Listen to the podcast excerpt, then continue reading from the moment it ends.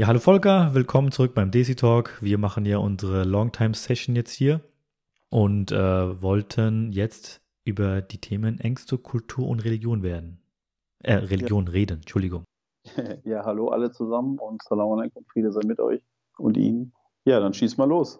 Ja, also wir haben ja in dem letzten Podcast jetzt mehr oder knapp eine Stunde gegenüber viele verschiedene Themen geredet, über die Vorteile, Nachteile, die du so siehst in der DC-Gesellschaft, verknüpft mit Kultur und Religion.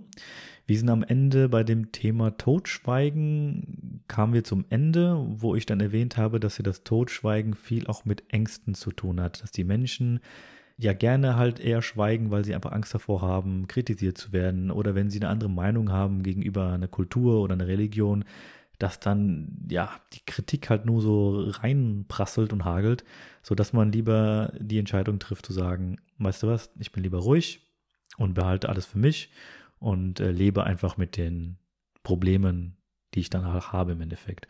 Und das war ja auch ein Riesenpunkt gewesen, den du, also worauf du gerne noch mehr eingehen wollen würdest oder wolltest. Ja, bin ich, glaube ich, auch, aber der kommt auch immer wieder. Also das Totschweigen, das in sich reinfressen, da gibt es ja auch verschiedenste Studien dazu, führt immer wieder zu dem psychologischen, äh, zu psychologischem Druck. Also wenn ich ein Problem mit jemandem habe ähm, und ihm sage ich, ich sage ihm das nicht, ich bespreche das nicht mit ihm, es muss am Ende nicht Friede, Freude, Eierkuchen rauskommen, aber einfach nur die andere Sichtweise zu sehen, die meistens ja auch nicht die gleiche ist obwohl man das denkt, der, der denkt so und so und so weiter. Wenn man das nicht tut, äh, holt man sich immer wieder diesen Druck in sein Herz, auf sein Gemüt, ähm, wo man dann eben, ja, also es gibt da auch einige äh, psychologische Komponenten damit. Es kann zu Depressionen führen, es kann zu Psychosen führen, es kann zu verschiedensten psychischen Krankheiten führen. Und das Schlimmste finde ich fast noch, das ist ja das eine, ob ich das mache, aber meine Verhaltensweise gebe ich ja auch an mein Umfeld und an meine Kinder weiter. Also gebe ich auch den Ursprung für solche Krankheiten an meine Kinder weiter. Ja. Also ist doch klar, wenn, wenn, wenn ich nie mich öffnen kann, wenn ich nie äh, meine Gefühle öffnen kann, über Probleme reden kann, irgendwann explodiere ich. Es geht gar nicht anders. Das ist ja auch ganz logisch. Und das ist dann meistens viel schlimmer, wenn man sich entweder explodiert so, dass man selber im Eimer ist, oder man rastet total aus und watscht alle ab, auch die, die nichts für können oder die überhaupt nicht mehr auf dem Schirm haben, dass es da ein Problem geben könnte. Ja, und man wird halt auch unehrlicher. Also ich habe das Gefühl, also ich habe das ja auch schon ein paar Mal jetzt erlebt in meinem näheren Umfeld, dass man, dass da über Probleme, die so offensichtlich sind, einfach nicht geredet wird oder wenn jemand Mist gebaut hat, sich zu entschuldigen und sagen, sorry, ich habe da Scheiße gebaut, es tut mir leid. Also dieses Wort, es tut mir leid, ja. Ähm, das sind da schon große Überwindungen mit verknüpft. Aber wenn man das dann tut, dass sich dann einfach so viele Sachen auflösen. Ja. Und das finde ich, das äh, also ist in der Desi-Kultur noch ein größeres Problem als in der deutschen Kultur. Würdest du sagen, dass du gewisse Ängste hast, wenn du so an die Desi-Kultur denkst, obwohl du hast ja gesagt gehabt, dass du ja mehr mit der Religion verwurzelt bist, anstatt mit der Desi-Gesellschaft. Gibt es da ja, also Ängste? Ich ja, ich halte mich halt an die, an die, an die Religion oder ich versuche mich an die Religion zu halten oder noch besser gesagt, ich versuche mich an die Religion zu halten, von dem ich denke, dass es das Richtige ist von der Religion. Das sind ja auch nochmal drei verschiedene Dinge.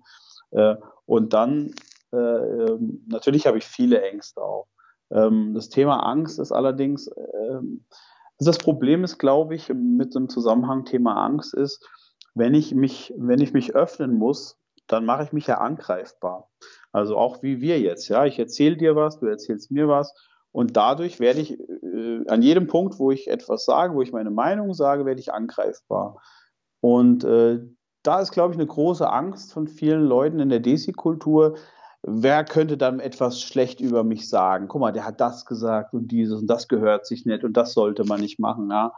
Ja, guck mal, der, Mann hat das gesagt, guck mal, der Volker hat Scheiße gesagt, nee, das, das gehört sich ja nicht und so weiter und so fort.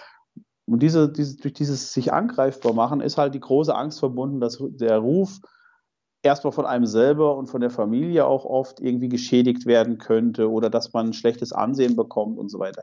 Ich habe noch nie diese Erfahrung gemacht, auch wenn es das sicherlich gibt, dass Leute mich nicht leiden können und sagen, guck mal, der ist so und der ist so und so. ich habe noch nie diese Erfahrung gemacht, dass wenn ich mich geöffnet habe, wenn ich sage, ich habe Angst oder ich bin traurig oder ich habe diesen, dieses Gefühl, dass sich da einer über mich lustig gemacht hat. Im Gegenteil. Es ist auch psychologisch äh, nachgewiesen und auch in der Erziehungswissenschaft ganz klar, je mehr man sich öffnet, desto sympathischer wird man. Ja? Also, hey, ich bin so sympathisch, jetzt. ähm, ja. Also ich habe da bei mir eher nur die Gegenteile gehört, ne? Unsympathischer Mensch, der redet nur Scheiße, Aufmerksamkeitsdefizit tätig und keine Ahnung was. Aber das sind halt diese Ängste, die die Leute halt gerne anderen okay. geben, um einfach die zum Schweigen zu bringen. Ne? Das ist genau die Verbindung, die ich da vorhin ähm, erwähnt habe. Du meinst habe. jetzt im Zusammenhang mit deinem Podcast? Ja, zum Beispiel. Das, äh, hat das ist aber glaub, auch was anderes.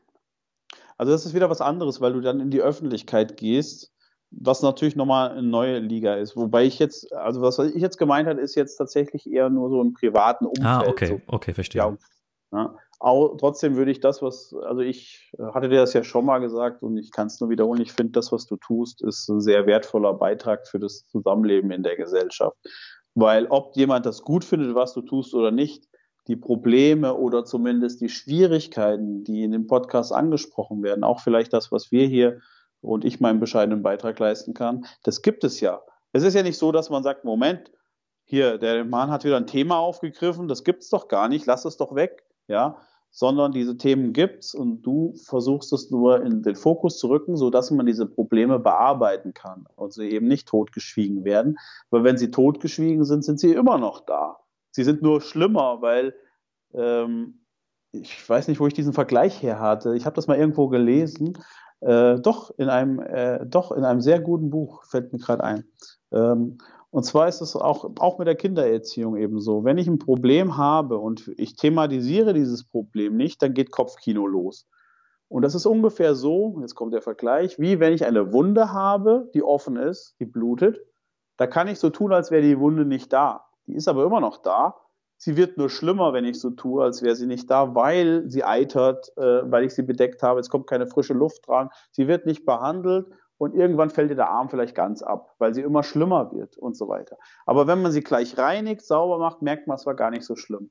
Ist ein sehr schöner Vergleich, weil er bildlich das ab, äh, abzeichnet, was eben in der Seele des Menschen passiert.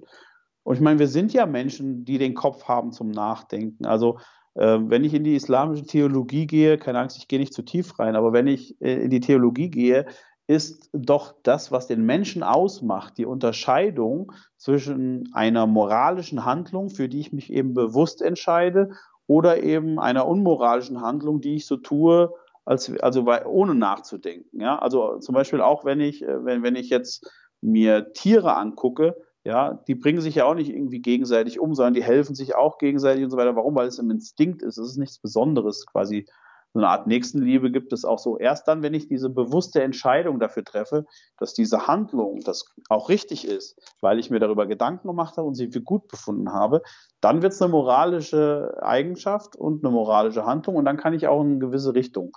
Und da braucht man gar nicht mit Religion dran gehen, sondern ist aus meiner Sicht nur logisch und gesunder Menschenverstand. Und deswegen ist auch die Religion, dem man dann folgt, in dem Zusammenhang letztlich unabhängig davon zu betrachten, immer wenn ich meine Handlung hinterfrage und reflektiere, ob das, was ich getan habe, richtig ist und deswegen auch weiter tue oder eben falsch ist und deswegen nicht weiter tue, und zwar in dieser Kombination auch, äh, dann äh, kann ich mich weiterentwickeln. Ansonsten entwickle ich mich nicht weiter. Und genau das ist halt das Problem, wenn ich Sachen totschweige oder auch zum, zum Thema Angst irgendwie auch unterdrücke. Also das Schlimmste an der Angst ist ja die Angst selbst. Und äh, jeder, der mal kleine Kinder irgendwie schon miterzogen oder selbst äh, komplett erzogen hat, der weiß, dass das einer der wichtigsten äh, Lektionen des Lebens ist, die Angst zu überwinden, weil man dadurch stärker hervorgeht. Und genauso ist das eben in diesen Bereichen auch. Ja, erstmal vielen lieben Dank für deine netten Worte mir gegenüber. Das weiß ich sehr zu schätzen.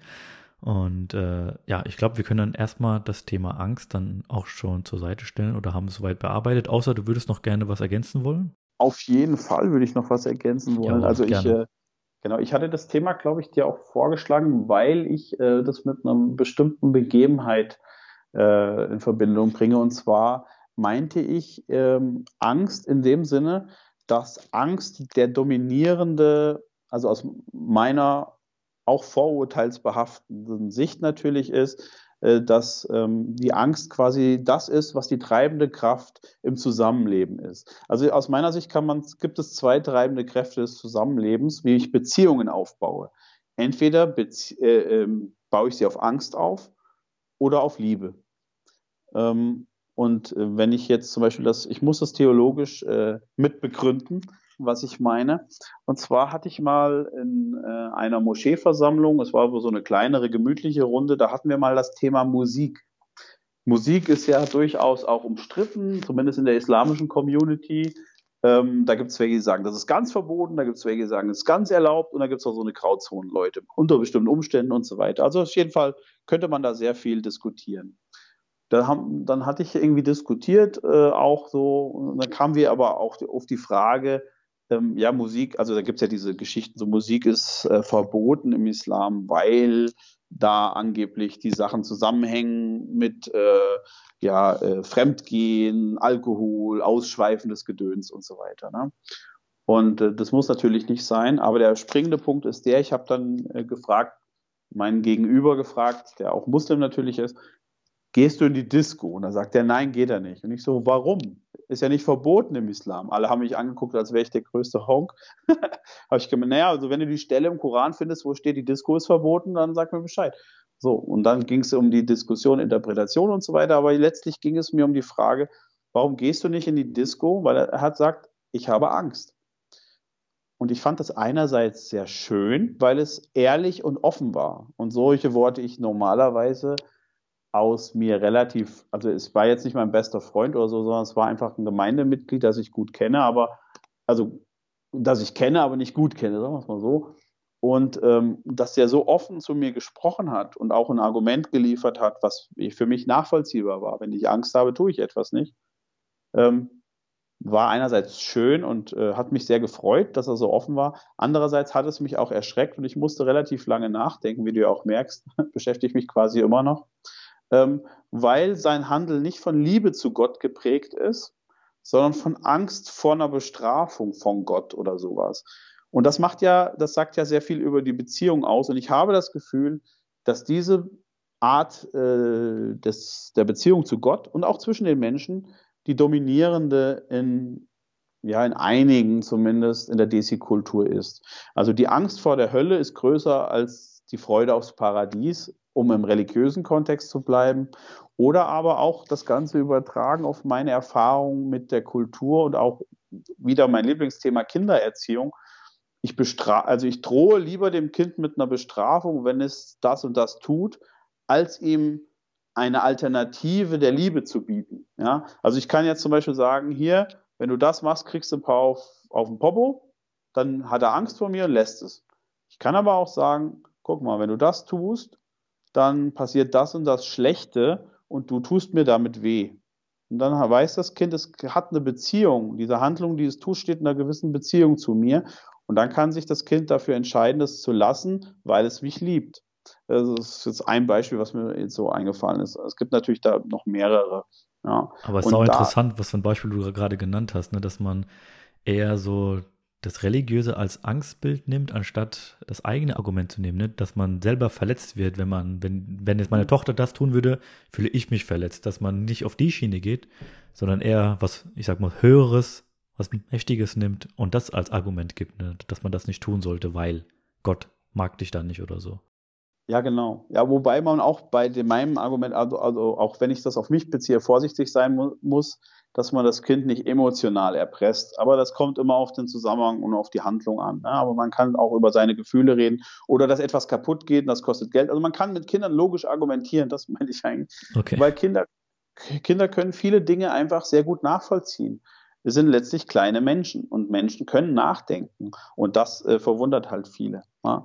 Und äh, das meine ich halt, dieses Religiöse und auch in der Erziehung, also das Angst, dieses Dominierende. Es gibt ja diese schöne Sufi-Geschichte von Rabia von Basra, ich weiß nicht, wer sie kennt, wo sie mit einem Eimer Wasser und einer Fackel äh, durch die Straßen ihrer Stadt Basra läuft und die Leute sie fragen, was machst du da? Und sie sagt, ich habe hier Feuer und will es in den Himmel werfen, damit alles verbrennt. Und ich habe hier Wasser, um das Feuer der Hölle zu löschen, damit alles leer ist, sodass niemand mehr aus Angst vor Gott, also und vor der Hölle, äh, handelt und niemand mehr aus, äh, äh, aus irgendwie ins, um ins Paradies zu kommen und belohnt zu werden, sondern nur noch fokussiert ist auf Gott und auf seine Liebe. Ja, also sie ist ja auch berühmt als die Sophistin ähm, der Liebe und so weiter, aber es sind ja fast alle Sophis. Ja, und dieses ist, ist aber sinnbildlich tatsächlich, die für diese Probleme, die es in der äh, auch in der arabischen Welt quasi auch gab, weil da ist sie ja dann auch aufgetreten. Ne? Also dass Angst so ein dominierender Faktor ist, ist ein großes Problem, denke ich auch, nicht nur in der Desi-Kultur, aber auch in der Desi-Kultur. Und wenn es mit Religion zusammenkommt, ist es immer ganz schlimm. Also das kennen wir auch in Deutschland. Da war das ja auch alles so. Du kommst in die Hölle, wenn du nicht den Ablassbrief zahlst und so weiter. Das kennen wir ja aus der deutschen Geschichte auch. Ja. Und trotzdem, also deswegen, ich habe diese Erfahrung nicht selber gemacht, aber ich sehe aus der Geschichte, wie das endet. Und es wird nicht zu einem glücklichen und äh, wär, wird eher zu einem ängstlichen Leben führen, logischerweise. Und man kann sich halt entscheiden. Also man kann sich entscheiden, will ich den Weg der Liebe gehen? Hört sich ein bisschen hippie-mäßig an, weiß ich, aber ist okay. Es ist letztlich der einzige Weg. Oder ich gehe den Weg der Angst und Angst führt immer zu Hass oder zu ja, Depression oder sowas. Und deswegen kann man sich da ganz gut entscheiden. Nur, nur man muss halt dieses System kennen, wie es funktioniert und das ist, glaube ich, dann, um, um dagegen zu, äh, zu arbeiten zu können. Also Angst, Angst essen Seele auf, ist ja so ein afrikanisches Sprichwort. Mhm. Ja. Zum Thema System und Entscheiden. Ja, da kommen wir jetzt zu einem Punkt, wo du wahrscheinlich sehr viel beisteuern kannst. Äh, Thema Kultur und Religion. Wir hatten das auch schon in der ersten Runde, in unserem ersten Podcast, kurz angesprochen dass es halt sehr schwierig ist oder dass viele Menschen nicht unterscheiden können oder wollen zwischen Kultur und Religion. Und darüber wolltest du ja auch uns äh, was erzählen. Hm, ja, also ich habe das halt festgestellt, ähm, als ich mich natürlich für den Islam als Religion entschieden habe, gleichzeitig aber Deutsch, deutsche Kultur quasi beibehalten habe oder hm, weil ich halt so bin, also nicht mal unbedingt aktiv beibehalten, ähm, habe ich halt festgestellt, ähm, es ist einmal so, dass viele gar nicht den Unterschied kennen, zumindest in der religiösen Gemeinde aus meiner Sicht, ähm, aber auch, dass sie gar nicht den Unterschied interessiert. Also die machen das, was die Mehrheit macht, gerne mit und wollen nicht da ausgegrenzt werden, was ja auch völlig logisch ist und auch normal ist. Ähm, aber dann legt man halt den Schwerpunkt anders, als wenn man ihnen halt auch die Religion legt. Und ähm, mein, meine Erfahrung ist halt eben der, dass viele, also eine Kultur kann viele positive oder viele negative Dinge haben. Also Kulturen haben generell beides drin. Äh, und die Frage ist halt, wenn ich beides beibehalte, dann habe ich eben auch viel Positives und Negatives. Während meine, das ist jetzt meine Erfahrung und die kann natürlich nicht für alle sprechen, aber es ist halt eben meine Erfahrung. Meine Erfahrung hat gezeigt, wenn ich äh, die kulturellen Dinge beiseite lasse und die Religion und das ist natürlich jetzt wieder eine Diskussion wert, aber erstmal so, sage ich das mal so, wenn ich der Religion folge, der theologischen Ebene, also das, was äh, sozusagen mich zu Gott in Gottes Nähe bringt, ähm, angeblich, dann äh, funktioniert das tatsächlich besser. Äh, und jetzt den Unterschied hinzukriegen zwischen ähm, Religion und Kultur, also es wäre ja quasi der zweite Schritt. Der erste Schritt wäre eben der, mir ist es wichtig, den Unterschied zu kennen. Und der zweite Schritt wäre, ich möchte nach der Religion handeln. Und wenn ich auf diesem Weg bin, ist natürlich für mich immer die, die wichtige Frage, dann werde ich glücklich. Das ist so meine Erfahrung. Ähm, ja. Kannst du uns da vielleicht äh, ein, zwei Beispiele nennen, wo du da diesen Konflikt hattest mit Kultur und Religion? Weil du hattest jetzt ein, zwei Sachen kurz erwähnt, oder vielleicht kannst du da ein bisschen näher drauf eingehen. Ja, ich überlege gerade, das ist alles schon ein bisschen her natürlich. Und inzwischen fällt mir es gar nicht mehr auf, weil ich, also, ja gut, Wissen ist natürlich immer sagen, hört sich jetzt ein bisschen komisch an. Ich weiß, ich kenne den Unterschied oder so, aber ich hatte neulich, äh, so hat mich ein Kumpel gefragt, ähm, ging es um, um, um, um Hochzeitsgeschichten, ja. Und ja, da hieß es erstmal der Islam, also der Islam, als würde es nur den Islam geben. Also Islam ist äh, vielfältig natürlich und schon immer gewesen. Aber es wird ja immer gesagt, der Islam sagt ja das. Also erstmal sagt der Islam nicht, sondern wenn steht es eben für einen Koran oder einen Hadith und dann gibt es eben verschiedene Interpretationen. Aber das ist nur mal, um den Rahmen klar zu machen. Also der Islam sagt ja, man darf, äh, äh, die Eltern müssen die Frau aussuchen. Ja. Und dann sage ich, nö, aber mach mal weiter. Und dann guckt er mich an, wie, was, was meinst du mit nö?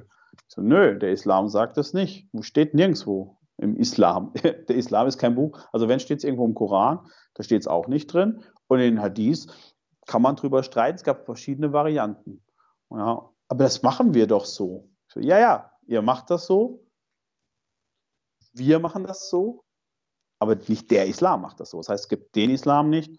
Und die Eltern suchen nicht generell in dem Islam die, Elter, äh, die, die, die äh, ähm, als zukünftige, die zukünftige Braut oder den zukünftigen Bräutigam aus, sondern das ist eher ein kulturell Desi-Ding. Also das machen auch hinduistische, also nicht muslimische, hinduistische Inder mit, äh, mit, mit ihren Kindern oder auch christliche Inder mit ihren Kindern oder auch äh, griechische Christen, die damit nichts tun. Also das ist dieses ist ein Beispiel, ne? also wo gesagt wird, das machen wir so, also ist das der Islam. Dann kann man sagen, ja, vielleicht, vielleicht aber auch nicht. Ja.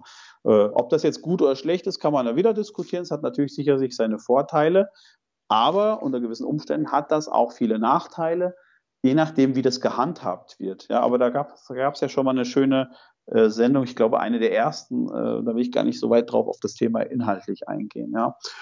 Oder halt eben auch Respekt gegenüber den Eltern. Ja. Also, das wäre auch so eine Frage, ja. Ist, ähm, Respekt gegenüber Eltern ist islamisch. Und dann sage ich, nö, nur, also grundsätzlich ist Respekt gegenüber allen Menschen islamisch, ja, auch gegenüber nichtgläubigen Muslimen und so weiter, logischerweise. Also gegenüber allen Menschen ist, ist der Respekt dem Muslim befohlen, aber auch logisch, weil das ja einfach schöner ist. Aber jetzt explizit gegenüber den Eltern, also wenn ich an Abraham denke, nö. Der hat seinem Vater gesagt, äh, seinem, seinem, seinem Vater oder Onkel, das ist ja immer so eine Diskussion, aber das will ich jetzt nicht weiter vertiefen, hat er gesagt, dass er falsch ist. Und dem hat er sogar gesagt, du bist falsch. Und dann hat der gesagt, ja, aber das haben doch meine, äh, meine Eltern auch schon so gemacht. Und dann fragt Abraham ja nur weiter, ja, okay, und wenn die auch schon falsch waren?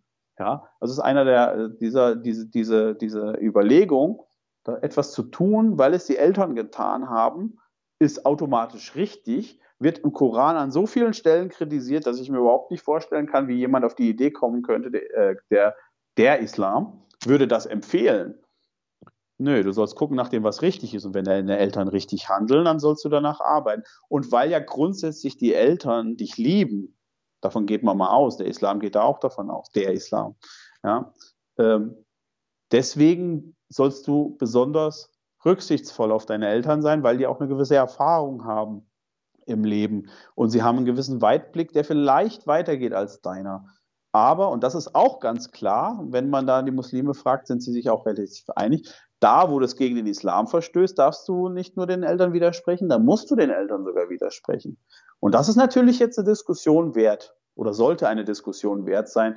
Ist das, äh, musst du deinen Eltern in den Dingen äh, gehorchen und was genau ist davon ist islamisch und was ist nicht islamisch? Ja? Das wäre auch noch so ein schönes Beispiel, ähm, wo man auch erkennen kann, dass Kultur und Religion eben etwas ja so, schon sehr stark unterschiedlich ist. Oder generell auch die Wichtigkeit von Familie.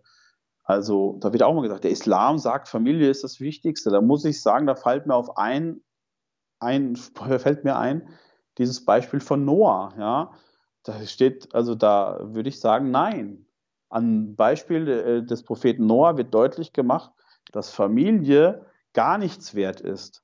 Also das ist übertrieben von mir gesagt, ja, aber woran? Also Noah hat ja da seine Söhne und äh, die Tiere und alle auf die Arche und so weiter, ne? Sintflut kommt. Ja, und da war doch der eine Sohn, war ja nicht dabei, der war ja dem, also der Sohn Jem, steht ja auf so einem hohen Felsen oder, oder Berg wahrscheinlich eher und sagt, ja, Papa, mach dir keine Sorgen, ich gehe schon nicht unter, ich bin ja auf dem hohen Berg. Ja. Und dann sagt der Noah nur so, sinngemäß natürlich, ja, äh, aber Gott hat gesagt, wer nicht in der Arche ist, geht drauf. Ja, dann sagt er, ja, kein Problem, ähm, ich bin auf dem hohen Berg, passiert nichts. So. Na, natürlich wird er von der Sintflut dahingerafft und Noah beschwert sich bei Allah. Allah, du hast mir doch versprochen, ähm, im Gebet habe ich doch zu dir gebetet, dass alle in meiner Familie sicher sind. Und dann kommt der Schlüsselsatz, den Allah quasi gedanklich Noah übermittelt und der da lautet, ja, habe ich, aber dein Sohn gehört nicht zu deiner Familie. Was ist das denn für ein Satz? Dein Sohn gehört nicht zu deiner Familie? Das macht ja gar keinen Sinn. Doch macht es, weil Familie aus zwei Dingen besteht.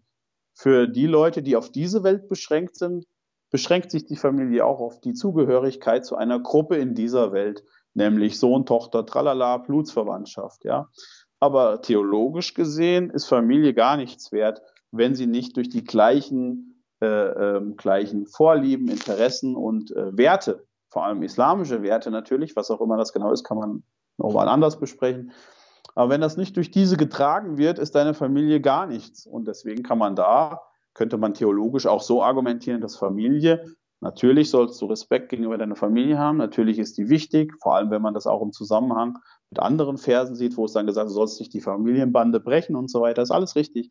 Aber es gibt gewisse Punkte, wo das eben nicht so ist. Und das sind ja dann die spannenden. Das heißt, diese Einseitigkeit, ich plädiere immer dafür, Einseitigkeit abzulegen. Diese Einseitigkeit, wo gesagt wird, das, was wir in unserer Kultur machen, ist automatisch Islam das äh, ist doch stark zu hinterfragen. Glaub, das waren jetzt sogar drei Beispiele, oder? Das waren, sogar, ja, das waren, das waren auf jeden Fall äh, gute Beispiele, weil für mich äh, klingt das alles so, und es wird vermutlich auch so sein, dass halt vieles auf die Religion geschoben wird, oder? Dass kulturelle Eigenschaften, dass es gleich Religion ist, sodass auch kein Diskussionsbedarf herrscht dann am Ende, oder? Weil ja. es ist halt Religion, das muss so gemacht werden und da darf man nicht mehr drüber diskutieren. Ob das jetzt wirklich Religion ist oder nicht, das stellt keiner mehr in Frage, weil es wurde ja in Verbindung gebracht. Hast du sehr schön formuliert. Ja, ist so. Also aus meiner Sicht ist das auch so. Es ist eine Rechtfertigung. Ja, ich brauche mir nicht länger Gedanken machen. Da steht's. Der Imam hat es mir gesagt. Die Oma hat es gesagt. Da muss es ja stimmen. Ja, also kann ich meine Verantwortung abgeben an die Oma, an den Imam und an die irgendwo, wo es steht und sagen, ja, ich brauche nicht weiter nachdenken. Da ist es. Ich bin safe. Ja, und wenn du was falsch machst, bist du der Arsch und ich bin der gute Mensch. Ja, und so einfach ist es halt nicht. Mal abgesehen davon muss man laut Koran auch selber Verantwortung nehmen, weil man selber Rechtschaffen, äh, Rechenschaft ablegen muss und nicht irgendwelche Führer oder irgendwelche Oberhäupter oder die Oma oder sonst wer. Ja. Aber das war ja schon immer so, dass die Menschen sich äh, irgendwelche Dinge als Rechtfertigung für ihr Handeln genommen haben. Ne? Um eben andere blöd dastehen zu lassen und irgendwie für ihr Handeln nicht selbst die Verantwortung zu übernehmen. Das ist psychologisch höchst fragwürdig, ähm, weil man da auch nicht aus einem gestärkten Charakter herausgeht, weil man überhaupt nicht selbstsicher ist dadurch, weil man ja immer die Verantwortung auf andere Leute schiebt. Und wenn es dann um die Wurst geht, ja, ist immer der andere dann schuld. Ja, oder halt die Interpretation äh, der eigenen Sichtweise ist dann immer die richtige. Ne? Das ist ja, Richtig. wenn man das Beispiel jetzt nimmt beim Desi Talk, wenn wir dann über gewisse Dinge reden und was hundertprozentig auch in dem ersten Podcast von uns beiden und auch in diesem Podcast passieren wird, dass sich äh, gewisse Fake-Account-User dann wieder sich zu Wort melden werden, wie, wie kritisch das auch alles ist, was man da macht. Und dann wurden teilweise auch schon einfach irgendwelche zusammenhanglose Zitate rezitiert. Ähm, und das ist dann einfach so fertig, ne? Da gibt's nichts ich zu diskutieren. Kann mich erinnern, ne? ja. ja, hast du auch gelesen, genau. Ne, und das ist halt immer, ich denke, das ist immer so ein Teufelskreis. Aus dem werden wir, glaube ich, generell nie herauskommen. Aber es ist halt schön, wie du es gesagt hast. Man muss halt selber irgendwie den Weg finden, denke ich, was für einen richtig ist und was falsch ist. Und man sollte einfach lernen, die Dinge auch zu hinterfragen und das nicht gleich auf die Art und Weise, dass man denkt, ja, man ist jetzt äh, respektlos oder sonst was, sondern es gibt halt viele Unterschiede zwischen Kultur und Religion und nicht alles was Religion ist, ist in Anführungszeichen richtig und alles, was nicht Kultur ist, ist nicht gleich Kultur. Ne? Also da sollte man ein ja. bisschen nachfragen. Ja, ja auch, auch kann es ja, also das ist ja auch so ein bisschen das Schwierige. Selbst wenn man religiös ist und äh, denkt, die Religion sagt es, kann doch trotzdem sein, dass das Herz nicht sagt, es ist richtig. Also da gibt es auch ähm, äh, einige von, ähm, von heiligen Personen, sag ich mal, wo, wo es geäußert wurde, dass da Zweifel waren, obwohl die Religion relativ eindeutig ist. Und manchmal ist es auch so, dass man einfach nur ein klitzekleines, äh, äh, ja, irgendwie falsch denkt, so eine Kleinigkeit falsch verstanden hat, in falschen Zusammenhang bringt oder einfach nicht, zum Beispiel auch historisch die Gegebenheiten ganz andere waren, warum etwas verboten oder erlaubt ist und heute ist es irgendwie anders und so weiter und so fort. Und da kann man ruhig mal nachfragen. Ja? Äh, wie war das? Äh, der, die das, wer, wie was, wieso, weshalb, warum? Wer nicht fragt, bleibt dumm. dumm. Ja, genau, richtig. Aber da sagst du was richtig Schönes wieder, weil ich sage das jetzt mal nur von meiner Perspektive aus. in der Vergangenheit habe ich sehr viele Probleme damit gehabt, mit Leuten darüber zu reden. Weil es war immer so gewesen, dass immer die Ansicht, die ich hatte, zu konservativ war, es ist falsch, es ist dies, es ist das. Es gab so wenig Menschen, die ich kennengelernt habe, die einfach bereit waren, die Person mal zuzuhören. Und zu sagen, okay, alles klar, ich versuche mal ihn zu verstehen, was er überhaupt damit sagen möchte. Und die auch einfach akzeptiert haben, was man gesagt hat. Was ich sagen muss, aber ganz klar, hier muss ich das betonen seitdem ich den DC Talk mache zum Beispiel, habe ich viele, viele Menschen kennengelernt, äh, in derselben Glaubensrichtung, die echt ein offenes Ohr hatten. Fremde Leute, die mich angeschrieben haben, gesagt haben, hey komm, lass uns mal diskutieren in Ruhe. Es waren super nette Leute. Das war für mich so eine Bereicherung gewesen, mit denen zu reden, genauso wie mit dir jetzt gerade. Das ist einfach eine Bereicherung. Mit meinem Schwager zu sprechen, das ist auch eine Riesenbereicherung, weil das Menschen sind, die sich deine Argumente anhören und dann sagen, so und so und so ist das und man kann das so und so sehen und die verurteilen einen nicht. Und das war auch in den einen Podcast gewesen, ich weiß nicht mehr welcher das, das genau ist war. Ganz wichtig ist das. Genau. Ja. Also, sorry, dass ich dich da kurz ja, unterbreche, aber dieses Verurteilen, äh, du gehst in eine gottgleiche Stellung und verurteilst jemanden. Das steht überhaupt nicht zu. Ja, und das ist so schön, dass du das auch nochmal ansprichst. Aber ich wollte dich gar nicht unterbrechen. Ich, doch wollte ich, ich wollte das nochmal hervorheben. Ja, nee, also, ja, weiter, äh, ja, mir ging es nur darum zu erwähnen, dass es einfach so war, Jetzt habe ich den Faden verloren. Schade. Aber kein Ding. Aber was ich eigentlich grundsätzlich sagen wollte, war, dass es einfach eine Bereicherung ist, mit solchen Menschen zu tun zu haben, die einen einfach nochmal eine andere Perspektive bieten können, anstatt zu sagen, das, was du denkst, ist falsch und das, was du machst, ist falsch, sondern nein. Wieso ist es immer falsch? Du hast schön gesagt, Gab. Es gibt vielleicht Dinge, die wo gesagt wird, das muss man so oder sollte man so machen, aber das Herz sagt nein. Und heißt das jetzt dementsprechend, dass ich falsch bin? Und heißt es dann vielleicht, dass wenn ich daran scheiter oder keine Ahnung, keine Frau bekomme oder einen Unfall habe, dass das jetzt das Resultat davon ist, dass ich nicht den Weg gegangen bin, den mir alle gesagt haben, weil es ja der richtige Weg war, verstehst du? So, das wird ja den Leuten eingetrichtert. Und genau, jetzt kommen wir zu dem Punkt, den ich vorhin vergessen hatte. Da ist auch wieder die Angst mit drin. Genau, ja? genau, genau, das? da ist die Angst mit drin. Aber ich persönlich sehe das ja überhaupt nicht so, weil ich denke mir, ich mache mein Ding eh sowieso. Das ist mir ziemlich egal. Aber ich denke immer weiter mit den Leuten, mit denen ich zu tun hatte. Die ganzen Leute, die mir äh, erzählt haben, was sie in der ganzen Zeit jetzt in der Ehe zum Beispiel erlebt haben. Mit so vielen Menschen, die einfach ein beschissenes Leben gelebt haben oder teilweise leben, aber aus Angst das nicht machen, weil das die Religion sagt, du darfst dich nicht scheiden lassen, du darfst dies nicht machen, du darfst das nicht machen.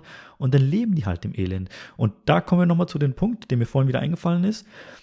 Es ist auch so oft so, dass sich so viele Menschen von dieser Kultur oder Religion, egal wie man das jetzt sieht, einfach nur noch distanzieren wollen. Weil sie einfach nicht mehr die Möglichkeit haben, sich zu äußern, weil sie Angst haben müssen, dass immer wieder was gesagt wird, sofort kritisiert wird. Und so ging es ja mir in der Vergangenheit. Das ist jetzt ganz, ganz schon, also sehr lange her zwar, aber das ist ein Riesenpunkt gewesen, warum ich selber gesagt habe, das ist einfach nicht mein Ding. Das ist nicht meine Welt, weil was bringt es mir, wenn ich jedes Mal etwas sage und es wird zunichte gemacht, sofort wird es kritisiert. Es wird gar nicht nachgefragt, warum, warum ich so denke, sondern nee, ja. boom, das geht nicht, weil es war schon immer so. Fertig. Das gehört nicht ja. zu uns und fertig. Und dann wundern sich die Leute, warum die Leute diese Religion und Kultur so schlecht sehen, warum man sich distanziert. Das, ja, äh, ja das wollte ich eigentlich nur sagen. Naja, das ist, äh, das ist immer noch so. Also ich, ich habe auch mit vielen, gerade mit Jugendlichen logischerweise, ich versuche auch immer positiv zu denken an die Leute, die das tun. Also ich denke nicht, dass jetzt jemand, der dich versucht, so hat zum Beispiel, na, der hat ja auch so seine Ansicht und die mag richtig oder falsch sein. Äh, er hat, kann sie vielleicht nicht argumentativ erörtern. Vielleicht weiß er es auch nicht richtig und versucht, also ich gehe mal davon aus, er meint es nicht böse, er will dir nur helfen. Es kommt trotzdem nur Quatsch bei raus, auch wenn er es auf diese Art macht. Ja. Ähm, deswegen sollten sich Leute, die zu anderen Leuten gehen und sagen, das gehört sich nicht oder das ist islamisch nicht korrekt oder du kommst in die Hölle oder sonst irgendwas, überlegen, was passiert denn? Die Frage, die du jetzt zum Beispiel hast, die auf der Seele brennt, etwas, was du nicht verstehst, du sagst, das kann ich nicht nachvollziehen, warum ist das so, dann stimmt doch, also kann ich doch nicht sagen, mit dir stimmt was nicht, sondern es ist eher eine Frage, was passiert denn dann? Wenn ich dann sage, das, was du jetzt gefragt hast, frag nicht so dummes Zeug, ne? Oder wie meine Tante mir immer erzählt, die hat immer mal die Antwort gekriegt, wer viel fragt, geht auch viel irr. Ne? Mhm. Okay, was ist das für eine Antwort? ja. Ähm, sondern es ist halt auch, es ist halt die Frage, was passiert denn, wenn dieser Mensch die Frage nicht beantwortet bekommt? Die ist doch weiter da. Die brennt doch trotzdem irgendwo. Sonst hätte er die, diesen Mut nicht sich zusammengenommen und die Frage gestellt. Das heißt, wenn du es nicht schaffst, diese Frage zu beantworten, dann halt doch zumindest die Klappe, weil dann wirst du diesen Menschen doch noch mehr ins Elend stürzen, weil dann sagt er nämlich sich irgendwann, oder auch sie natürlich, ja, wenn das mir hier keiner beantworten kann, kann es ja nur Quatsch sein, also lasse ich die ganze Geschichte, das wäre die eine Möglichkeit, oder aber er sagt, gut, ich weiß es nicht, kann mir keiner erklären, aber das ist so, ich höre auf nachzudenken, ich höre auf, ein selbstbestimmtes Leben zu führen, ich werde halt unglücklich und äh, habe halt ein scheiß Leben, aber immerhin komme ich danach in den Himmel. Nö, das steht auch nicht im Koran, dass man dann in den Himmel kommt, mal abgesehen davon, sondern wer ein scheiß Leben, ein unglückliches Leben führt, kommt übrigens auch, also das will ich natürlich nicht festlegen, aber meine Interpretation sagt, der ist dann auch ziemlich am Arsch. Aber gut, das ist eine andere Ansichtssache. Das heißt, dieses, ich verzichte hier in dieser Welt, ja, und kriege dann alles im Paradies, das stimmt, das kann so auch nicht stimmen. Also man ist ja schon verantwortlich dafür. Das heißt, wenn sich jemand hinstellt und möchte jemandem aus brüderlicher, schwesterlicher Nächstenliebe auf den richtigen Pfad der Tugend lenken, dann bitte mit Weisheit oder wie es im Koran heißt, mit Weisheit und schöner Ermahnung und nicht mit dummem Zeug. Ja, aber das ja, denken ja die das viele. Das ist ja das. Also ein Beispiel, was ich nennen kann, zum Beispiel, war ja äh, bei meinem Update gewesen im Dezember 2020, wo ich dann einfach so ein kleines Weihnachtsvideo gemacht habe. Hast du vielleicht gesehen? Da habe ich das, ja, da habe ich das bewusst provoziert mal so dargestellt, weil ich von einigen Leuten was mitbekommen habe, dass die kritisiert worden sind, dass die einen kleinen Weihnachtsbaum auf dem Tisch hatten. Ne? Also da ging es ja schon los. So, und äh, dann hat dann irgendeiner argumentiert in den Kommentaren, ähm, wollte mich dann auch einen auf brüderlich belehren, ne?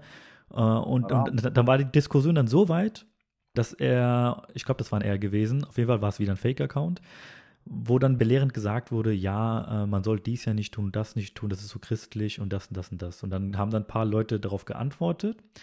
Und dann war dann nur noch die Antwort für ihn, ähm, also seine Antwort auf die Kommentare war dann, ja gut, dann soll er halt das machen, dann soll er halt ins Elend schwimmen und dann soll er halt Inzest begehen. Das, das war die Antwort auf, auf, auf meine Frage oder auf die Fragen der anderen Leute. Also bist du, bist du mit dem Weihnachtsbaum verwandt oder was? Ja, keine Ahnung. Ja, da, da soll er halt Inzest begehen. Das war die Antwort darauf gewesen, auf die Frage, was daran so schlimm ist, wenn man einen kleinen Weihnachtsbaum da stehen hat. Oder die anderen Leute gefragt haben, äh, das ist doch gar nicht so schlimm, wenn man mal die Weihnachtslichter mag und sich mal schenkt. Keine Ahnung, was das war, aber das war seine Argumentationskette. Ne? Erstmal am Anfang ganz lieb, brüderlich, ja, hier Bruder, das, das, das.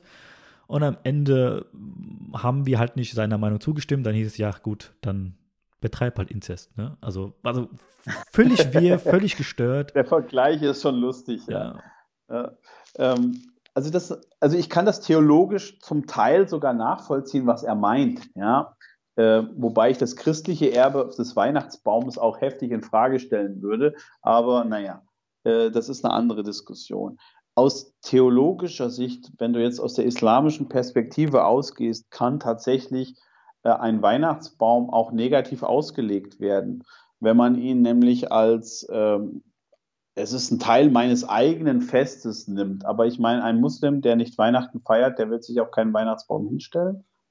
Und ein Muslim, dem das nicht wichtig ist, dann ist es sowieso egal, ob er sich einen Weihnachtsbaum hinstellt oder sonst was, weil er wird sich auch an die anderen Dinge nicht halten. Also kann ich doch nicht bei, bei äh, weitergehenden Sachen anfangen, wenn die Basics noch gar nicht geklärt sind. Ja, also ich kann da nicht jemandem sagen, du bist ein schlechter Mensch, weil du einen Weihnachtsbaum aufstellst. Richtig. Verkürzt gesagt. Genau, genau. Ja. Ja. Sondern das kann sein, dass er einfach äh, mit dem Weihnachtsbaum etwas anderes verbindet und aus welchen Gründen er das tut. Ich kann doch, also ich gehe doch auch nicht zu einem Christ hin und sage hier, du kommst in die Hölle, weil du einen Weihnachtsbaum aufgestellt hast. Das würde auch keiner machen. Ja. Das würde nicht mal dieser, dieser Mensch machen eigentlich. Also auch ja? gar nicht falsch verstehen. Ne? Also wie gesagt, es ging mir darum, er kann ja ruhig seine Meinung haben. Das, das soll, ich freue mich über jeden Kommentar, ne?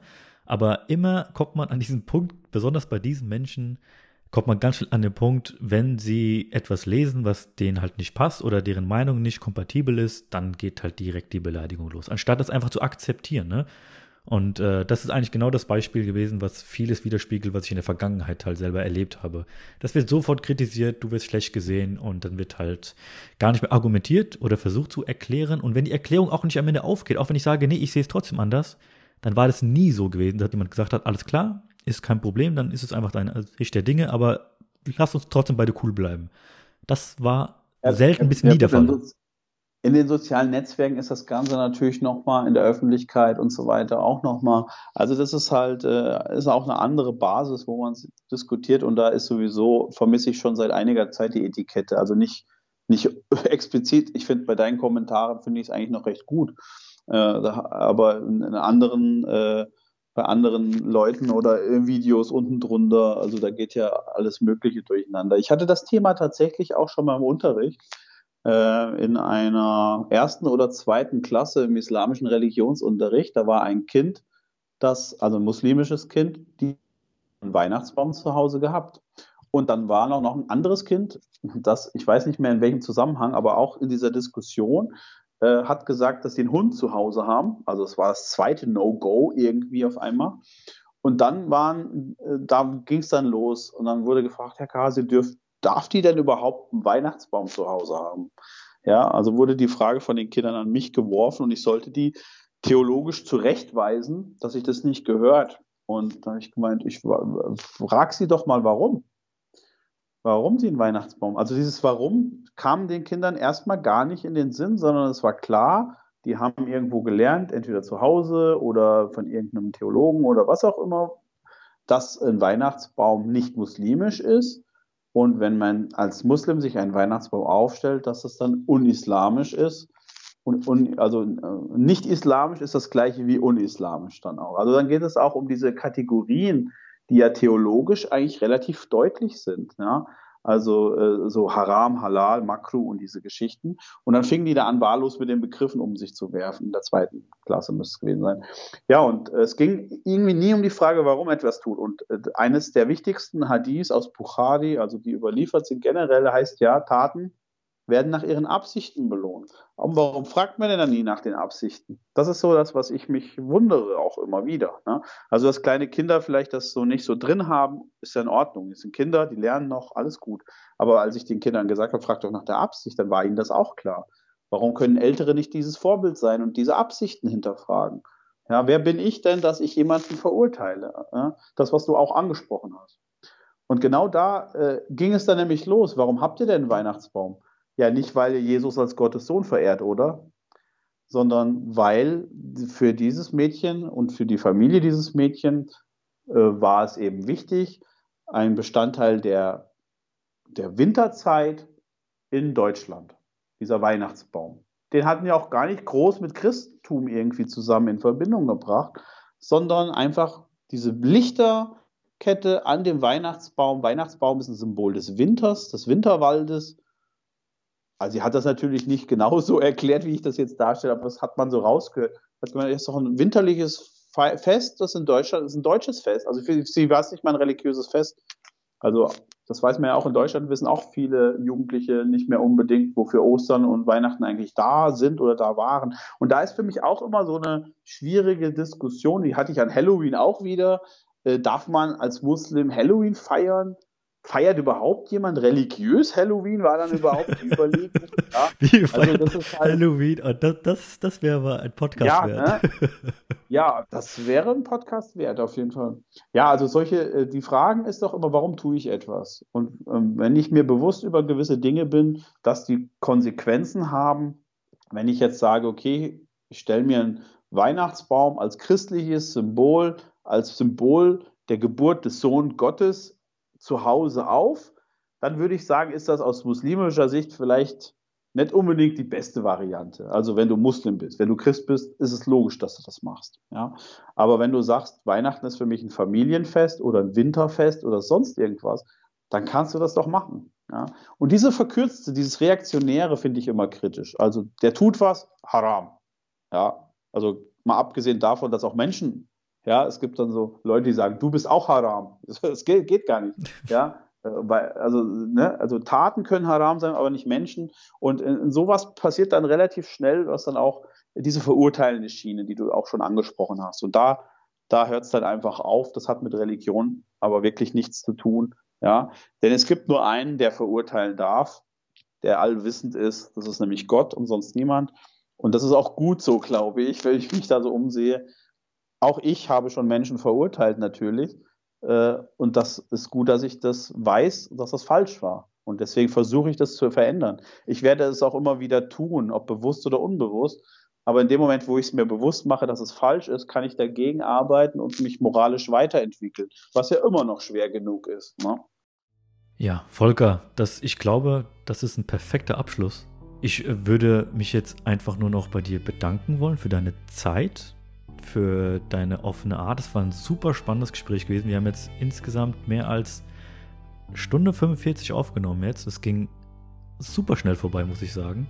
Mhm. Ja, also wie gesagt, nochmal vielen, vielen Dank für deine Zeit, äh, für, für, ja, für deine dir. Sichtweise, alles. Ich hoffe, dass die, was heißt, ich hoffe, ich bin mir ziemlich sicher, dass äh, viele Leute da was Interessantes äh, gehört haben. Und ähm, hast du noch etwas zu ergänzen, vielleicht zum Abschluss? Oder möchtest du noch was loswerden? Was für dich wichtig ist, ja. was du den Leuten nochmal sagen möchtest? Ich grüße alle, die mich kennen. und, äh da kommt der Deutsche wieder raus. Ich grüße alle, die ja, ich kenne. Auf jeden Fall. Ach Quatsch. Ja, und, ja ich, äh, ja, ich freue mich äh, auf jeden, der zuhört und äh, davon was mitnehmen kann. Ähm, ja, vielen Dank, dass ich auch die Chance bekommen habe, einfach mit zu, äh, ja, damit dabei zu sein. Das wäre eigentlich schon alles. Alles klar. Ich danke dir, wie gesagt, eher, dass du dir die Zeit genommen hast und äh, uns damit bereichert hast, weil ich finde das super. Auch persönlich für mich war das ähm, gefühlt, glaube ich, zehn Jahre Trauer, Wut und Hass in mir sozusagen wieder heile gemacht. Allein dafür hat sich doch schon gelohnt. Ja, also ich fühle mich gerade super wohl und super gut. Also nochmals vielen, vielen lieben Dank und äh, auch danke an alle, die zugehört haben. Ich hoffe, ihr hattet euren Spaß gehabt. Äh, ich hatte ihn auf jeden Fall gehabt. Und äh, ja, genau. Aber ich sage jetzt zum Schluss nur noch, äh, wie immer, Rodafis und bye, bye.